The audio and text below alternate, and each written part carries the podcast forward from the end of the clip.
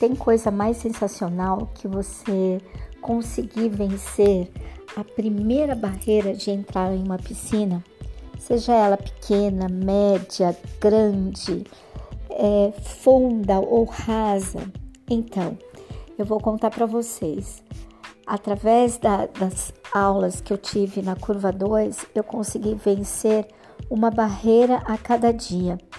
Um dia coloquei o pé, outro dia coloquei o outro, e assim foi indo, até que eu consegui participar das aulas de hidroginástica. Vencer o medo de entrar numa piscina aos 56 anos foi o meu grande desafio. E eu vou contar para vocês uma outra coisa. Tentei em outros lugares, mas na curva 2 eu senti o acolhimento, eu senti a segurança que em outros lugares eu não senti.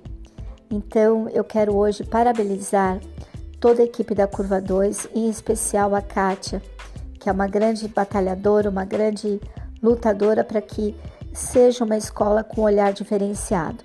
Parabéns, Kátia!